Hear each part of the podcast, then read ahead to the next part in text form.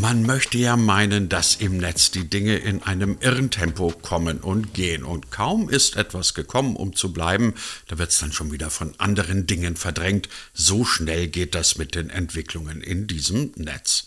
Aber was wir in der letzten Zeit ein kleines bisschen gelernt haben, ist, es gibt so Sachen, die existieren seit Anbeginn des Netzes sozusagen, waren da mal so ein bisschen in der Versenkung verschwunden und jetzt, jetzt sind sie auf einmal wieder da, größer und möglicherweise wichtiger denn je zuvor.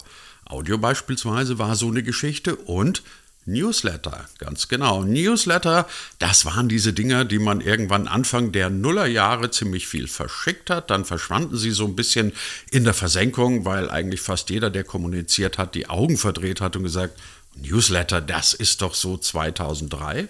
So, und jetzt sind sie auf einmal wieder da. Größer und möglicherweise wichtiger denn je zuvor. Was also machen wir jetzt mit dieser neu gewonnenen Bedeutung von Newslettern? Können Newsletter vielleicht ein bisschen mehr sein als aufdringlich und schlecht gemachte Werbung oder eine Linksammlung? Natürlich können sie das. Und was das genau bedeutet, darüber reden wir heute mit einem Experten für Newsletter, Maximilian Model. Er ist CEO von Sendinblue, einem großen deutschen E-Mail-Versender sozusagen, einer E-Mail-Plattform, die, und das ist ziemlich wichtig heutzutage, ihr ganzes Geschäftsmodell und damit auch ihre Server in Deutschland stehen hat. Was es damit auf sich hat und was man mit Newslettern so alles machen kann, besprechen wir jetzt gleich in einer neuen Ausgabe von D25, dem Digitalisierungspodcast von Hybrid 1 und vom Digital Publishing Report. Uns gibt's auf allen handelsüblichen und guten Podcast-Plattformen. Diese Folge findet ihr auch auf YouTube und demnächst dann endlich auf der eigenen Webseite. Mein Name ist Christian Jakubetz und ich wünsche erkenntnisreiche 25 Minuten mit Max Model. Max, eigentlich wollte ich mit dir heute ein bisschen über was anderes reden als über Mitbewerber oder DSGVO oder andere unangenehme Dinge. Wir müssen aber trotzdem, weil wir jetzt gerade beim Thema Mailversand sind, über einen Mitbewerber namens Mailchimp reden. Bei dem ist, soweit ich das richtig verstanden habe, inzwischen das Problem aufgetaucht, dass der Versand über Mailchimp, du korrigierst mich bitte, wenn ich es falsch sage, nicht so ganz DSGVO-konform ist. Habe ich es richtig verstanden? Ja, also das hast du richtig verstanden. Ich glaube, ähm, da bezieht man sich auf ein, ein Statement, ähm, wonach das untersucht wurde. Ähm, und ich glaube, das Kernproblem ist einfach weiterhin, dass, dass da Daten exportiert werden und dann diese Empfängerdaten in den USA gehostet werden und das seit, ich glaube, 2000, Mitte 2020 nicht mehr erlaubt ist, aufgrund des sogenannten Schrems II-Urteils. Ähm, ähm, und genau, ja, da, von daher sollte man das eigentlich nicht mehr machen. Ja, richtig. Wir als, als deutscher und europäischer Anbieter, wir, wir hosten das natürlich ähm, bei, ähm, bei einem deutschen Unternehmen Tatsache, also die ganzen ähm, Kunden von Sendinblue, ähm, die, da werden die Kundendaten und auch die Empfängerdaten liegen dann auch tatsächlich in, in Deutschland. Okay, Max Schrems. Schrems 2, hast du es gerade, hast es ja nochmal erwähnt. Max Schrems hat eine steile genau. Karriere gemacht, jetzt werden schon Urteile nach ihm benannt, das schafft sonst nur Hartz IV oder sowas. Hartz IV und Schrems 2. Ähm, bleiben wir noch mal ganz kurz bei Schrems 2. Ähm, es ist ja, glaube ich, für jeden, der jetzt in irgendeiner Weise digital kommunizieren will, immer die ganz große Frage, was ist denn jetzt überhaupt DSGVO-konform? Was darf ich, was darf ich nicht? Hat sich da jetzt eigentlich so wahnsinnig viel geändert oder muss ich da vorher ein kleines Selbststudium machen oder mir jetzt schon mal einen guten Rechtsanwalt suchen, der mir dann sagt, was noch erlaubt ist? Ja, also Tatsache, ähm, es ist äh, fast so ein bisschen wie mit den Corona-Regeln, würde ich sagen, mit den Corona-Lockdown-Regeln. Je länger das geht, desto weniger weiß man, was man jetzt eigentlich machen darf und was man nicht machen darf. Ähm, und Tatsache, also mit diesem Schrems 2-Urteil ähm, äh, kamen nochmal weitere Restriktionen dazu und, und eben das, der Export in die USA ist eben problematischer geworden, als er noch früher war, weil eben das Privacy Shield Abkommen gekippt wurde. Und ähm, genau, und damit darf man eigentlich keine Daten mehr so einfach in die USA exportieren. Und das ist Tatsache ähm, dann für viele eigentlich ein Problem, weil, weil wir alle benutzen ja irgendwie äh, auch, auch Services von, von großen Unternehmen aus den USA. Und also wenn man das sozusagen ganz, ganz genau betrachten wollen würde, dann ist davon wahrscheinlich vielen nicht ganz rechtmäßig. Die Frage ist natürlich dann, die man sehr kontrovers diskutieren kann, ob das auch wirklich zeitgemäß ist, ähm, diese DSGVO und auch die Anforderungen der DSGVO. und ähm, inwiefern das dann unseren eigentlichen europäischen Binnenmarkt stärkt, aber inwiefern das dem vielleicht auch schadet, weil wir, weil wir eben Technologien, die vielleicht ganz gut sind, einfach nicht nutzen können oder sollten. und ähm, genau, ja, also es ist ein zweigeteiltes Schwert, würde ich sagen. Einerseits ist es natürlich irgendwie auch toll für uns. Wir profitieren auch in gewisser Weise davon, dass, ähm, dass viele zu uns kommen, weil wir eben Hosting explizit ähm, in Deutschland machen. Ähm, andererseits ist es natürlich auch, auch so, ähm, man kann halt gewisse Services nicht, nicht mehr nutzen. Bevor wir über euch reden, ähm, du hast die Frage jetzt gerade aufgeworfen, dann würde ich dich auch gleich um die Antwort bitten. Wie sinnvoll oder auch sinnlos ist es denn, sich derart zu beschränken. Also ich höre immer so zwei Seiten. Die einen sagen, das ist alles überladen, das ist alles zu viel. Und dann gibt es aber auch wieder Leute, die sagen, ey, guck mal, sogar in den USA gilt die Datenschutzgrundverordnung, so heißt dieses Monstrum ja ausgesprochen, die DSGVO als eine naja, zumindest nachahmenswertes Ding, an dem man sich orientieren kann. Wie siehst du das?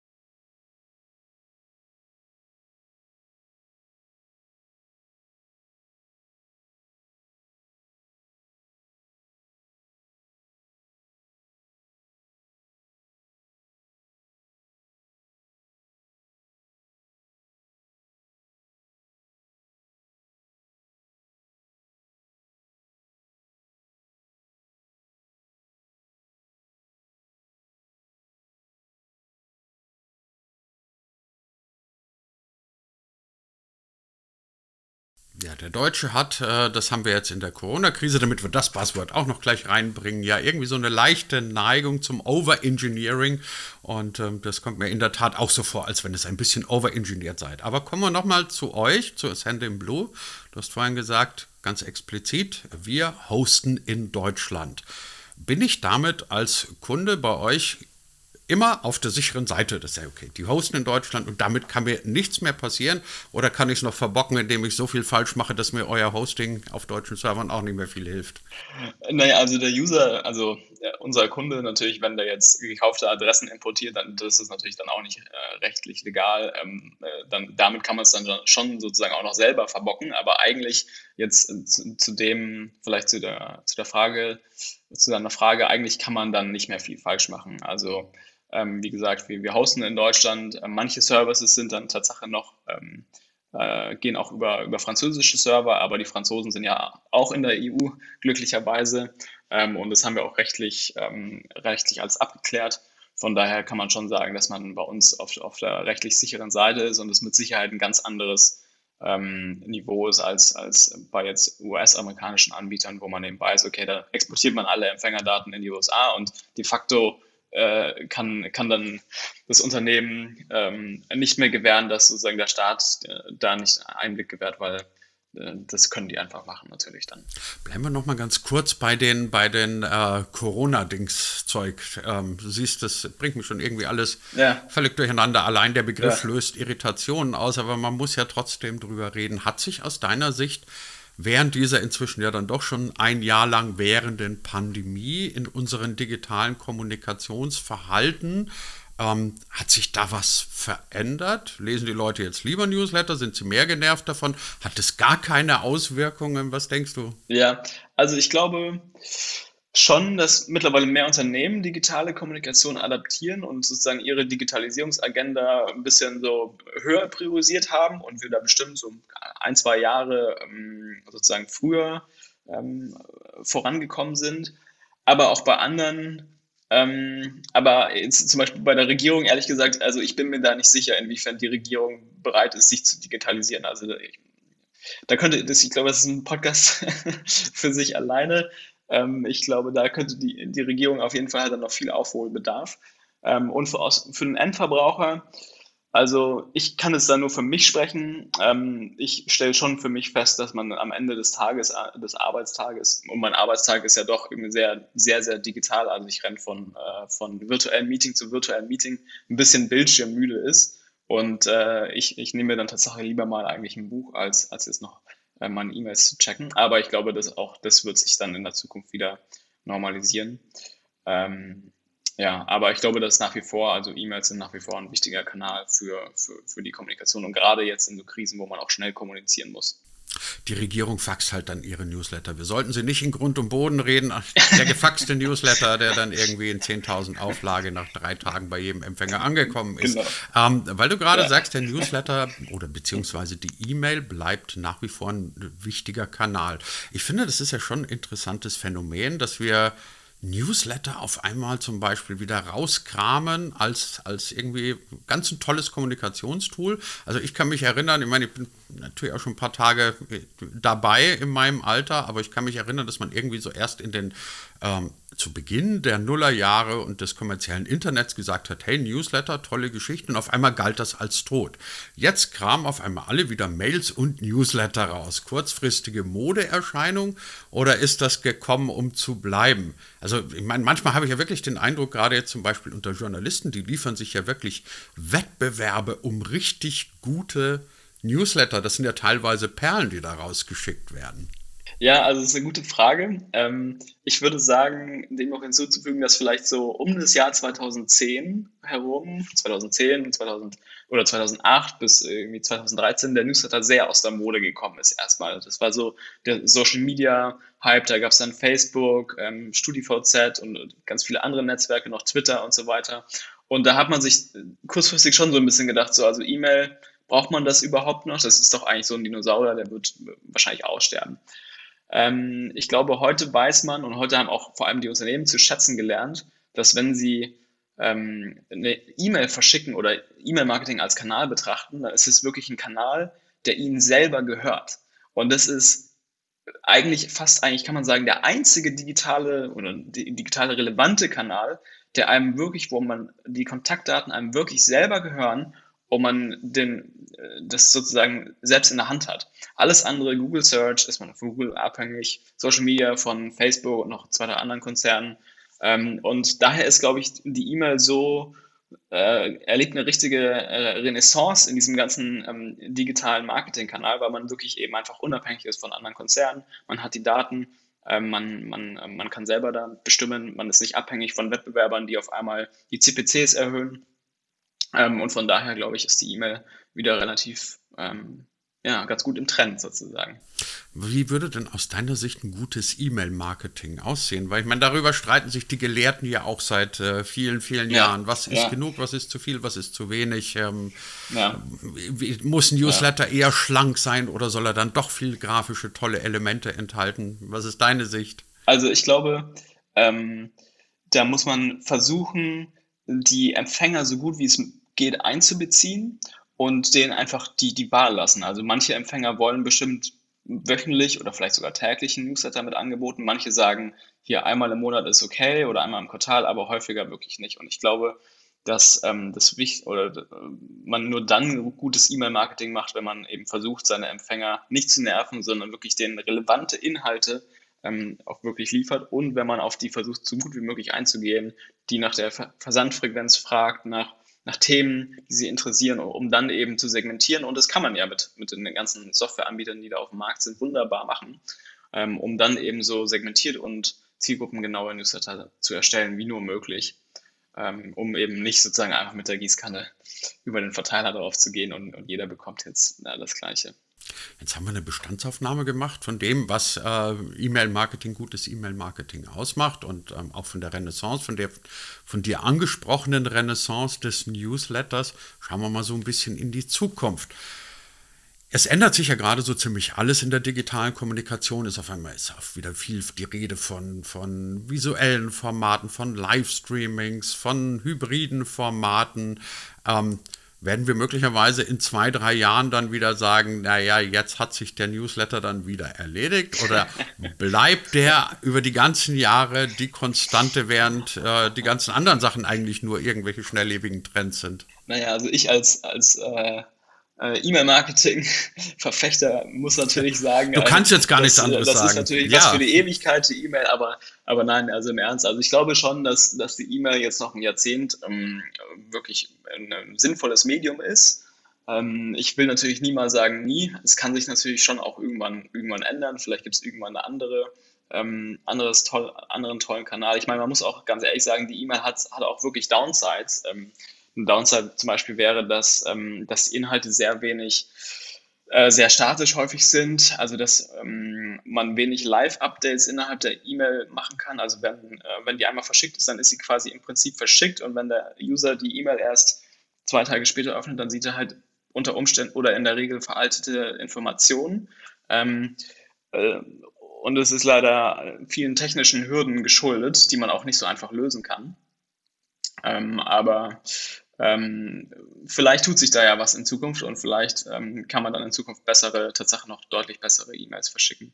Also ich glaube, da könnte man noch viel, viel optimieren an der E-Mail. Die ist wirklich ähm, so ein kleiner Dinosaurier, aber ähm, ich glaube, die wird sich auch auf jeden Fall noch halten. Ist es auch möglicherweise einfach ein Vorteil, dass, dass sie gerade ähm, so ein bisschen wenn auch ungewollt entschleunigt. Also ich habe ja immer dann gehört, so ungefähr, ja, die Messenger, die sind dann irgendwie die große Zukunft. Und ich musste sagen, ich habe meine Messenger-Kommunikation irgendwie auf äh, so weit wie möglich runter reduziert, weil es einfach unerträglich ist, wenn permanent irgendwas piepst und aufploppt und ich den ganzen Tag damit beschäftigt bin zu sortieren, ist das jetzt relevant oder ist es das nicht, wenn ich mir mein Newsletter-Portfolio sehr bewusst und absichtlich so erstellt habe, habe. Also für mich sind inzwischen Newsletter eine zweite, eine wirklich aktiv erstellte Säule meines Medienkonsums und alles, was ich nicht haben will, das fliegt letztendlich da auch raus. Also eigentlich ist es ja ein Stück weit Personalisierung, während der Messenger eine aufdringliche Schlampe ist. Entschuldigung, wenn ich das jetzt mal so sage. ja, ja klar, also die E-Mail, die piept halt nicht. Ne? Also wenn man eine E-Mail ins Postfach bekommt, ähm, also gut, das äh, hängt dann von dem Client ab, aber in der Regel, also äh, ich kenne diese ganzen Notifications von den Messengers, das ist ja irgendwann, ähm, ist man nur noch den ganzen Tag damit beschäftigt, das irgendwie sich anzugucken. Ähm, und, ähm, und ja, also die E-Mail hat viele, viele Vorteile und vielleicht ist, also stimmt das, was du sagst, dass sie quasi so ein bisschen äh, so entschleunigt und, und das genau deswegen auch das ist, was, was viele Menschen an die auch schätzen. Die E-Mail kann man sich angucken, wenn man, wenn man Zeit hat, wenn man möchte und ähm, ja, ist weniger aufdringlich auf das jeden stimmt. Fall. Und sie bettelt nicht so penetrant um Aufmerksamkeit wie ein Messenger. Ja. Max, lass uns, lass uns zum Schluss noch mal ein bisschen, ja. weil dieser Podcast heißt D25 und ähm, da sollen ja dann irgendwie am Ende irgendwelche Ideen stehen, wie es denn 2025 mal aussehen könnte. Was denkst du, wie werden wir im Jahr 2025 beim Thema digitale Kommunikation dastehen? Hast du Vision soll man ja nicht sagen. Helmut Schmidt hat gesagt, wer Vision hat, soll zum Arzt gehen. Aber hast du eine Idee, wo ja. wir dann stehen könnten? Ja, also ich glaube oder ich würde mir wünschen, dass, ähm, dass viel durch die Digitalisierung die Kommunikation vereinfacht wird für, für den Endverbraucher, für die Endnutzer. Und ich glaube, dass wir heute schon viele Tools haben, die das machen. Ähm, ich bin mir sicher, dass äh, sich in, jetzt in den nächsten vier Jahren da noch sehr viel tun wird und, und es noch sehr viele weitere Funktionen ähm, dazukommen, die das dann noch einfacher machen. Aber ich glaube, im Prinzip geht's, wird der Trend dahin weitergehen, die, die Kommunikation, die digitale Kommunikation einfach deutlich zu vereinfachen für alle Beteiligten, für den Endverbraucher, aber auch für die Unternehmen. Ähm, und ich, ja, ich, ich glaube, das, das wird der größte Trend sein. Schönes Schlusswort von unserem heutigen Gast in der neuen Ausgabe von D25, mit dem wir jetzt gerade mal einen Querfeldeinritt durch die Zukunft der digitalen Kommunikation unternommen haben. Nebenbei haben wir dann noch die Buzzwords Schrems 2, Hartz IV und Corona gestreift, aber alles in allem uns natürlich sehr ernsthaft darüber unterhalten, was gutes digitales Marketing ausmacht. Unser heutiger Gast, der CEO von Sending Blue, Max Model. Herzlichen Dank dafür. Vielen Dank auch von meiner Seite aus.